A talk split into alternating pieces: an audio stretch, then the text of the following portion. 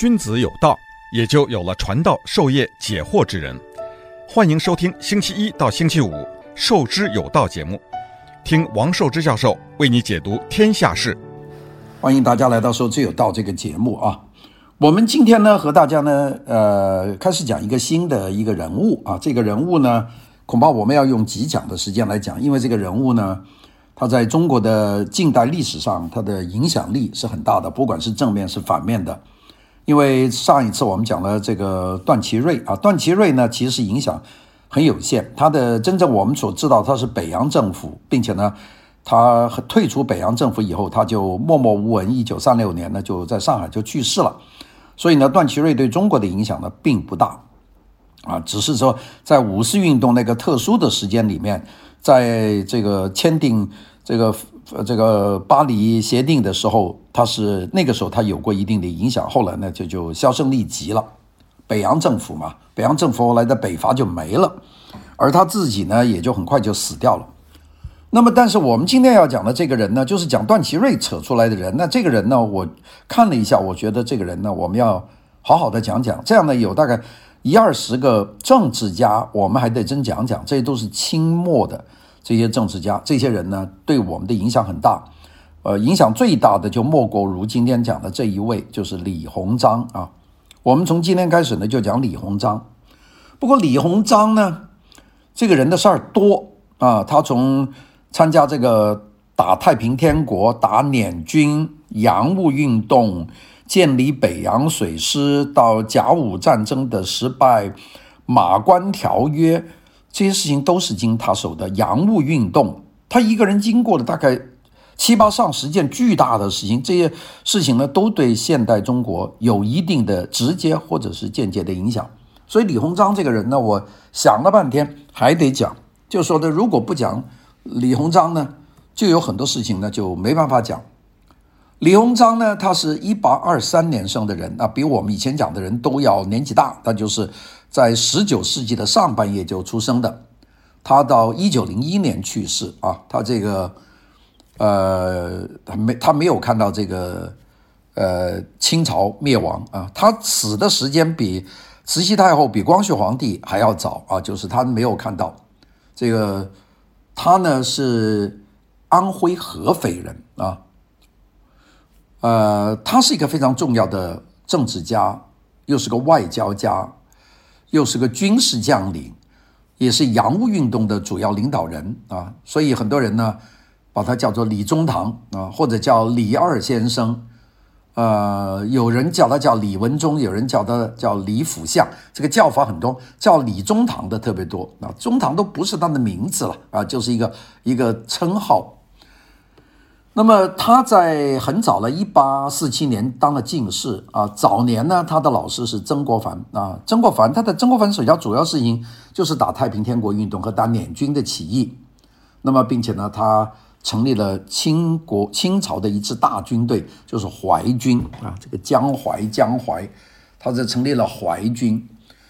那么后来呢，升得很大，他升成直隶总督啊，又将又兼这个北洋通商大臣。累加到文华殿大学士啊，又封了一等的这个属义伯啊，办理洋务，创办北洋水师。甲午战争失败以后呢，他作为特使呢，到日本又签订了马关条约。后来呢，又作为两广总督，那个，并且呢，还这个代表清朝政府签订了辛丑条约啊。最后呢，这个。一九零零一九零一年啊，去世在北京啊，这个七十九岁，那这个人影响太大了。那个李鸿章和另外的三个这个汉族的大臣，就是曾国藩、张之洞、左宗棠、左宗棠，啊，被大家称为叫做中兴四大名臣啊，这个四大名臣，并且呢，日本的首相这个伊藤博文呢。说李鸿章是大清帝国中唯一有能耐可以和世界列强一争长短之人。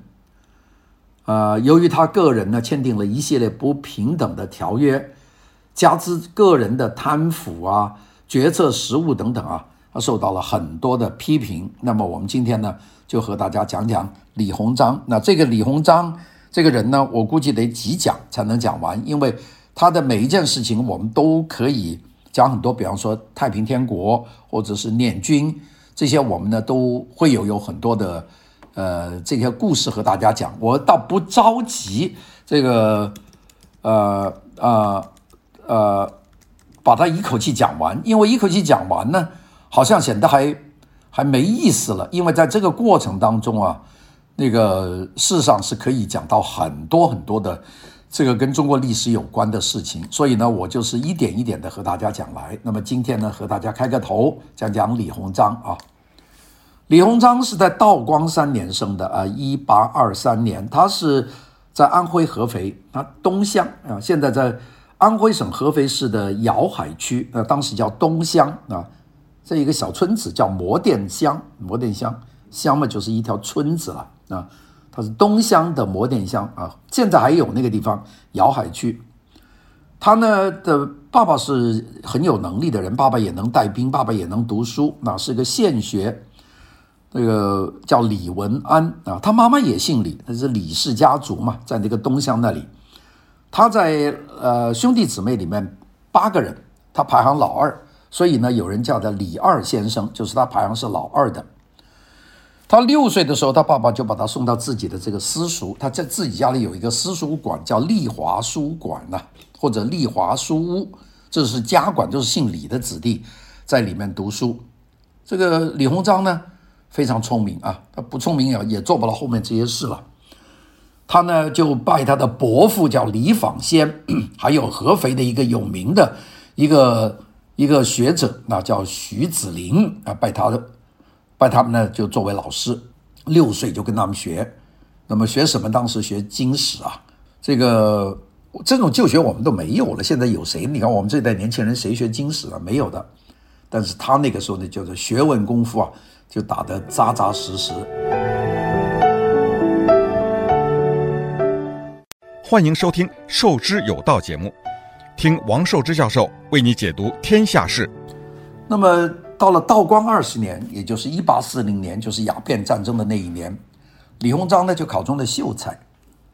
那个年纪不大了，你想他十几岁考中秀才。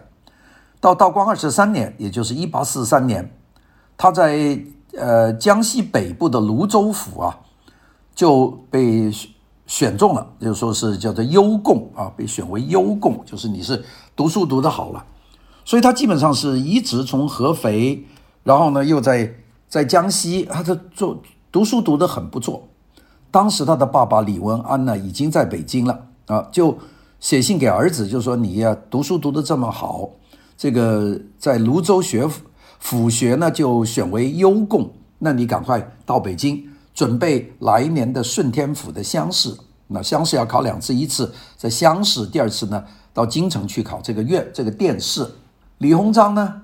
就说好啊，那我来北京啊，还写了一首诗啊，这个十首诗叫《入都》，这个诗里面呢都是非常有抱负的，就是我要要做一做一番大事。你像这一个合肥的乡下孩子，能够有这么大的这个胸襟啊，说要做大事，这也是不多见的。这个反正是做大事的人呢，这个心都很大。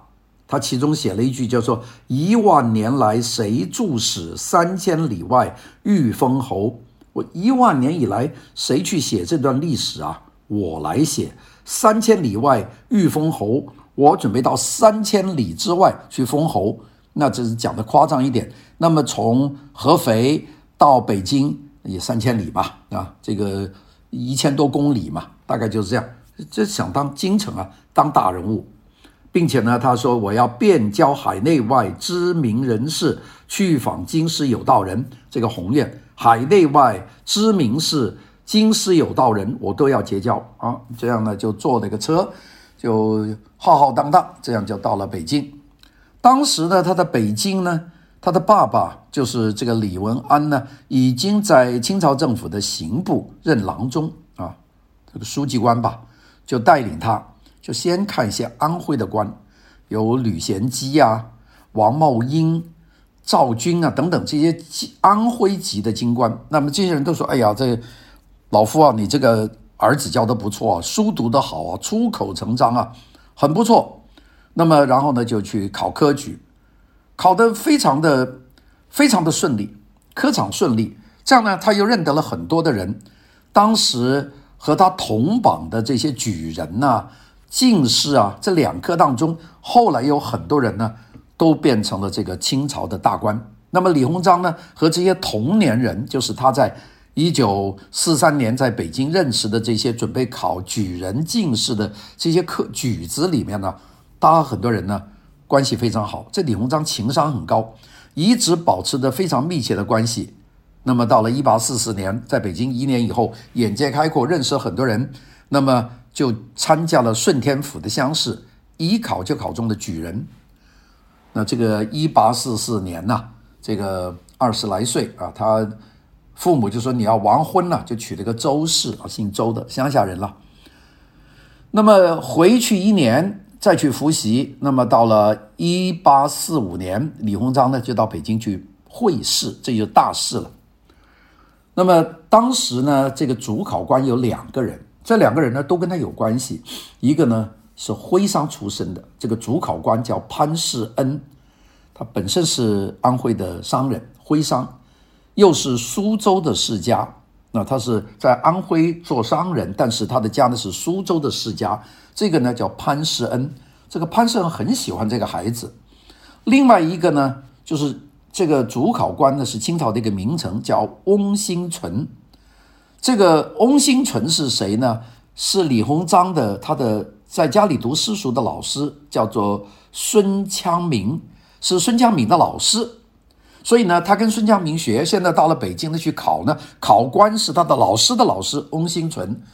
这两个人呢对他影响都很大。潘石恩、翁新存都很赏识这个李鸿章，说这个小孩子不错，可以用。其中的这个潘世恩呢更有用，因为后来李鸿章去打太平天国，不是在江苏吗？在苏州一带吗？这个潘翁这两个人呢，他们都是这个苏南豪绅的当中的这个大人物，就是在呃江苏南部，就是苏州啊、常州啊、镇江啊、无锡啊、上海周边呢这一大部分呢，他们的关系非常深，所以这些人呢。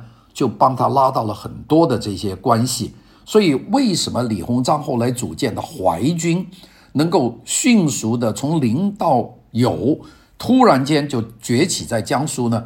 这是有关系的。那这是个讲面试。那个当时李鸿章出示面试以后呢，就有段时间要等了啊，他们叫以丙之计呀，啊，就是等一八四五年考。要等到一八四六年，要等，那个就在北京啊。那你在北京，你要等一年，那你干嘛呢？他呢就想学习，学跟谁学呢？湖南的大儒，后来变成个大军事家，就曾国藩。曾国藩呢，当时呢是身体不好，患肺病，就住在北京城南的报国寺，在那里跟一个经学家叫刘传营在谈经论道。这个李鸿章呢，就知道这个曾国藩是个非凡的人，就写了一个身份的头贴，就等于上写张名次啊，叫做年家子，就投奔这个曾国儒的门下，要学经世之学。好了，这个呢，就曾国藩呢就说来吧，那就到了这个报国寺了，就见了曾国藩。曾国藩是湖南人呐，啊，这个是，呃，曾国藩就跟他谈了。那当时呢，那个有一派叫桐城派，大家有没有听过？桐城派有一个大家叫姚鼐啊，姚鼐呢就提出三条治学的原则标准啊，再讲讲桐城派的三条标准。一个是义理啊，义就是义气的义，理就理论的理，义理讲道理。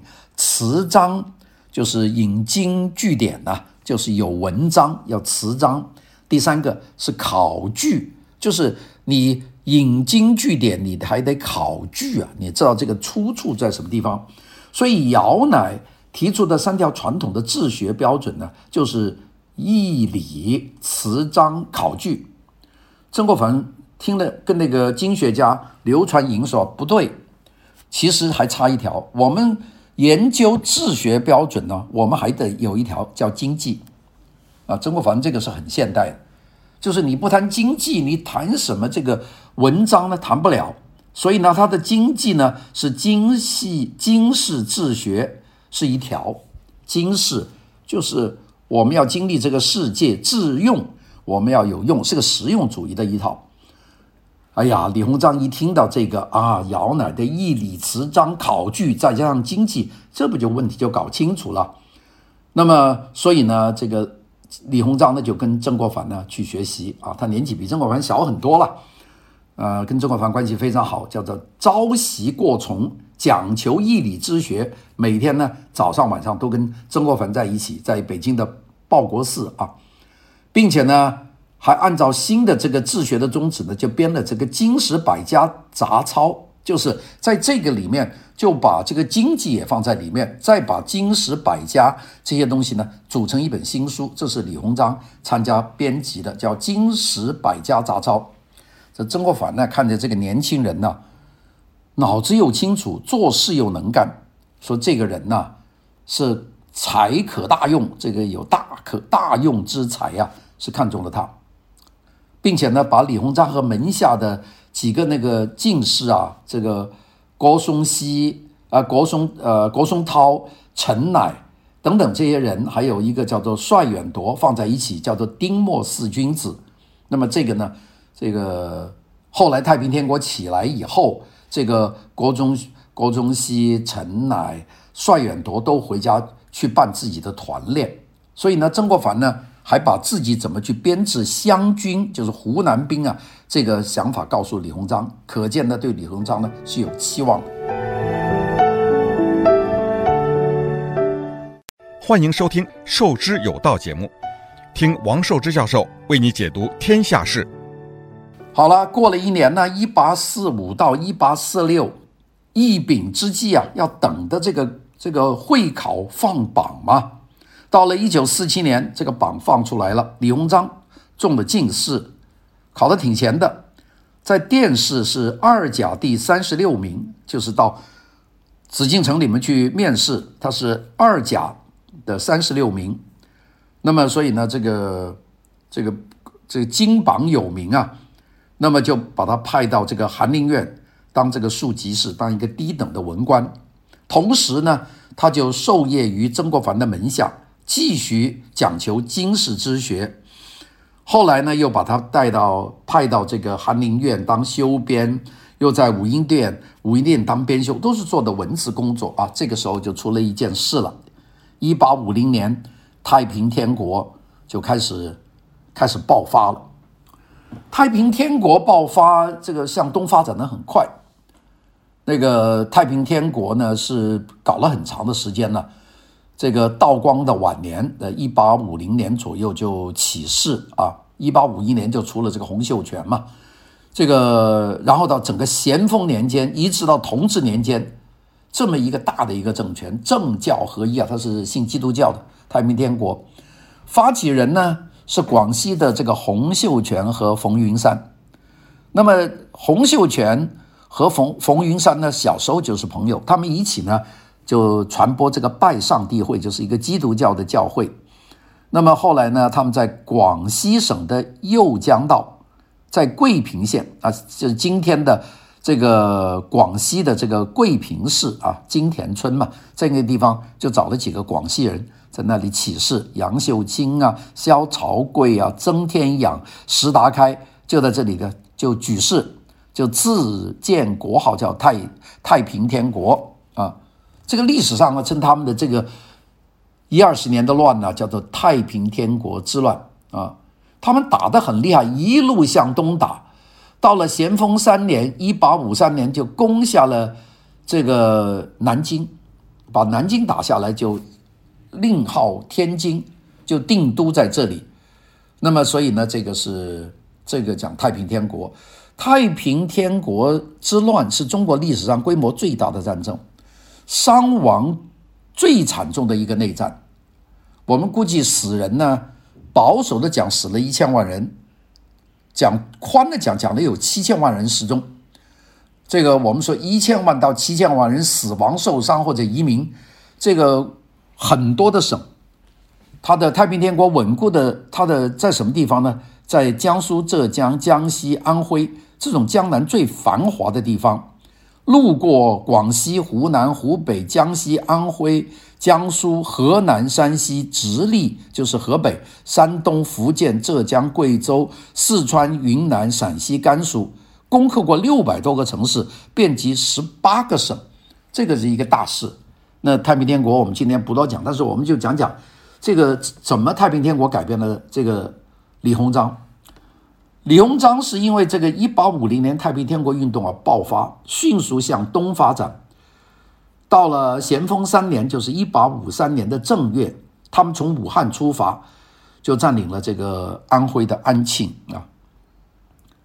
打把安庆打下来，不用说啊，还把安庆的巡抚啊蒋文庆啊把他杀了，还杀了很多人了。那么这个。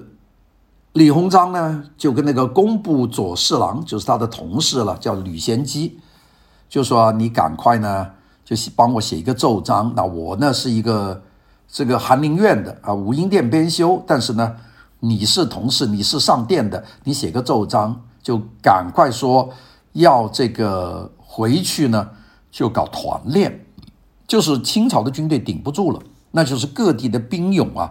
就是到乡下去找这个乡下的人，做成团练，用这个地方这个武装来抵抗这个太平军，就是写这一条。那个吕贤基听了这个李鸿章一说，他说的这个条条有道理啊，就写了这么一个奏章，就上朝呢，就奏到皇帝那里去了。道光皇帝，道光皇帝呢一看说，哎，很好啊，下了一谕叫吕贤基，你到安徽呢。去办团练，你告当团练大臣。这个李这个吕贤基呢，本来是李鸿章叫我说我就写，没想呢就麻烦来了，就叫他去当。所以吕贤基啊回来找到李鸿章说：“君祸我啊，你害我啊，上命我往啊，皇帝老子叫我去安徽啊办团令啊，啊我疑惑君啊，我呢去了肯定办不好啊，把皇帝也害了啊。”他说：“那样吧，我奏皆行啊，我要你跟我一起去啊。”这个李这个吕贤基，没办法，说我帮你上了一个奏啊，皇帝叫我去，你不害死我了啊？我也害了皇帝啊。那这样吧，我再上一个奏，你跟我去吧。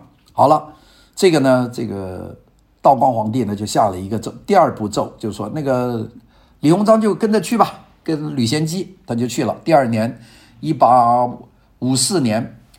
那个他就去了，哎，隔了一年呢，他的爸爸就是李鸿章的爸爸，大家记得吧？在刑部嘛，李文安，他也由于京城有一个官的推练呢，也回乡办团练，那就变成了李文安和李鸿章两父子回到安徽合肥的老家去招兵买马搞团练。那这不是清朝的正规军，没有军饷的，就是乡下的兵。但这些兵呢打得，那大家记得这些兵以后就成了淮军的这个根底了。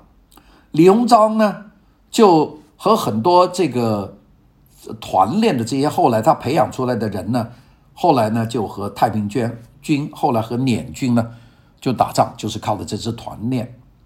这个李鸿章啊是个书生带兵，这个所以呢大家说专以浪战为能啊，大家说他是浪战就是。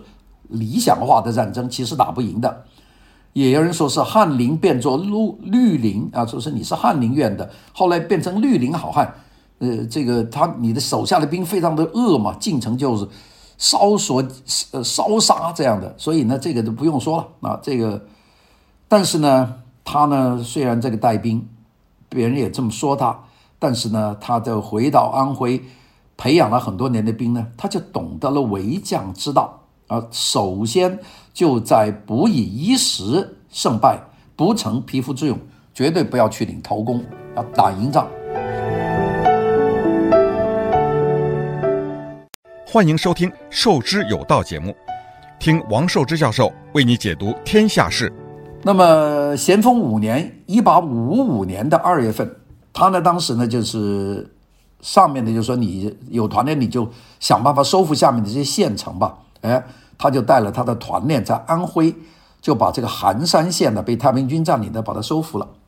所以呢，这个上面挺欣赏他的。所以你这个清朝政府没派兵，你就凭团练就把这个含山县拿下来了啊，就给你赏你个官啊，叫知府。好了，那么到了十月份，他又把这个泸州又把它收服了。那么这个还加以重用了，跟着他又带又去攻下了这个曹县、和州，这都是安徽的县。那么一直给他升官。那么升的这没几个官，他打了几个县呢？你想想，打了含山县，打了泸州，打了曹县，打了和州，就那么四个地方，都是小县城。那么上面呢，把他加了一个官，官是叫按察使啊，是一个衔。哎呀，周边就妒忌了，说坏话了，说他这个人不行了，谣言四起啊，搞到这个李鸿章几乎不能立于乡里啊，待不下去了。那么所以呢，李鸿章就干脆在一八五七年呢，他就报了一个说丁忧啊，父亲去世了，这个他的他的爸爸回来李文安呢就过世了。他说：“我要为为父亲守制啊，我守三年呐，我就就就就走了。这个叫叫奏报丁忧啊，就为父亲守制，这样呢就结束了他的五年的团练的生活。这五年就打下四五个县城吧。到第二年一八五八年，他攻下来的这个泸州呢，又被太平军攻陷了。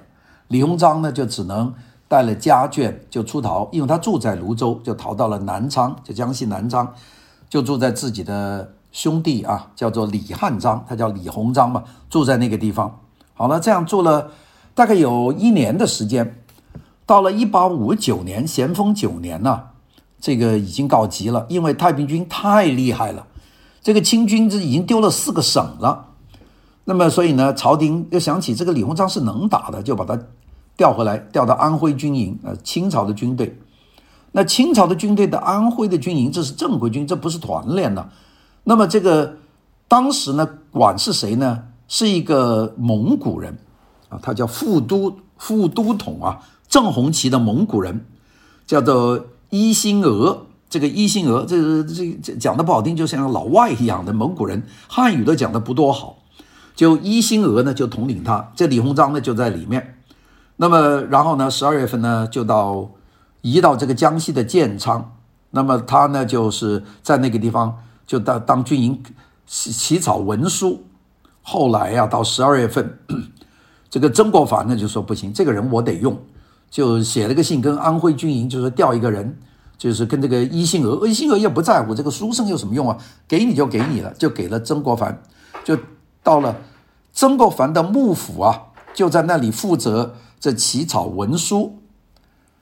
这个时候呢，湘军三河打败。那大家知道，这个是湘军啊，是湘军是这个非常重要的这个呃呃，就是曾国藩的这个最大的这支军队了。那么在湘军的这个这个统领之下呢，那个在三河战役呢，湘军呢就大败。这个大败以后啊，这个。曾国藩呢是非常的紧张，那就是说不知道怎么办了。这个那应该要调自己的重要的人上去帮忙去打仗嘛。当然就看中了这个李鸿章，但是当时曾国藩也不知道这行不行。那么所以呢，这个就让他去去人才急缺。那么曾国藩呢就招了李鸿章就入营去帮他的忙，那就不是起草文书了。那么当然呢，在曾国藩的影响之下，你知道他在北京啊，在报国寺和曾国藩有过那么几年的这个交道啊，朝夕相处，曾国藩对他很了解。那么，但是他们两个的性格非常不一样啊。曾国藩的生性呢，我们叫做如缓啊，就非常的慢，非常的缓，带了这这几十万的湘军，但是做事非常的慢。李鸿章的做事又快又果断。曾国藩呢，往往有一个大计，犹豫再三，举棋不定。李鸿章呢，就经常的就说：“哎，立决，就这么解决了。”这两个人的性格就变成了互补。这两个人呢，还搞得不错。好了，这个李鸿章进来了，但是这个不不容易啊。好，进来以后呢，他帮这个曾国藩在做的时候呢，有两件事情呢，是非常大的。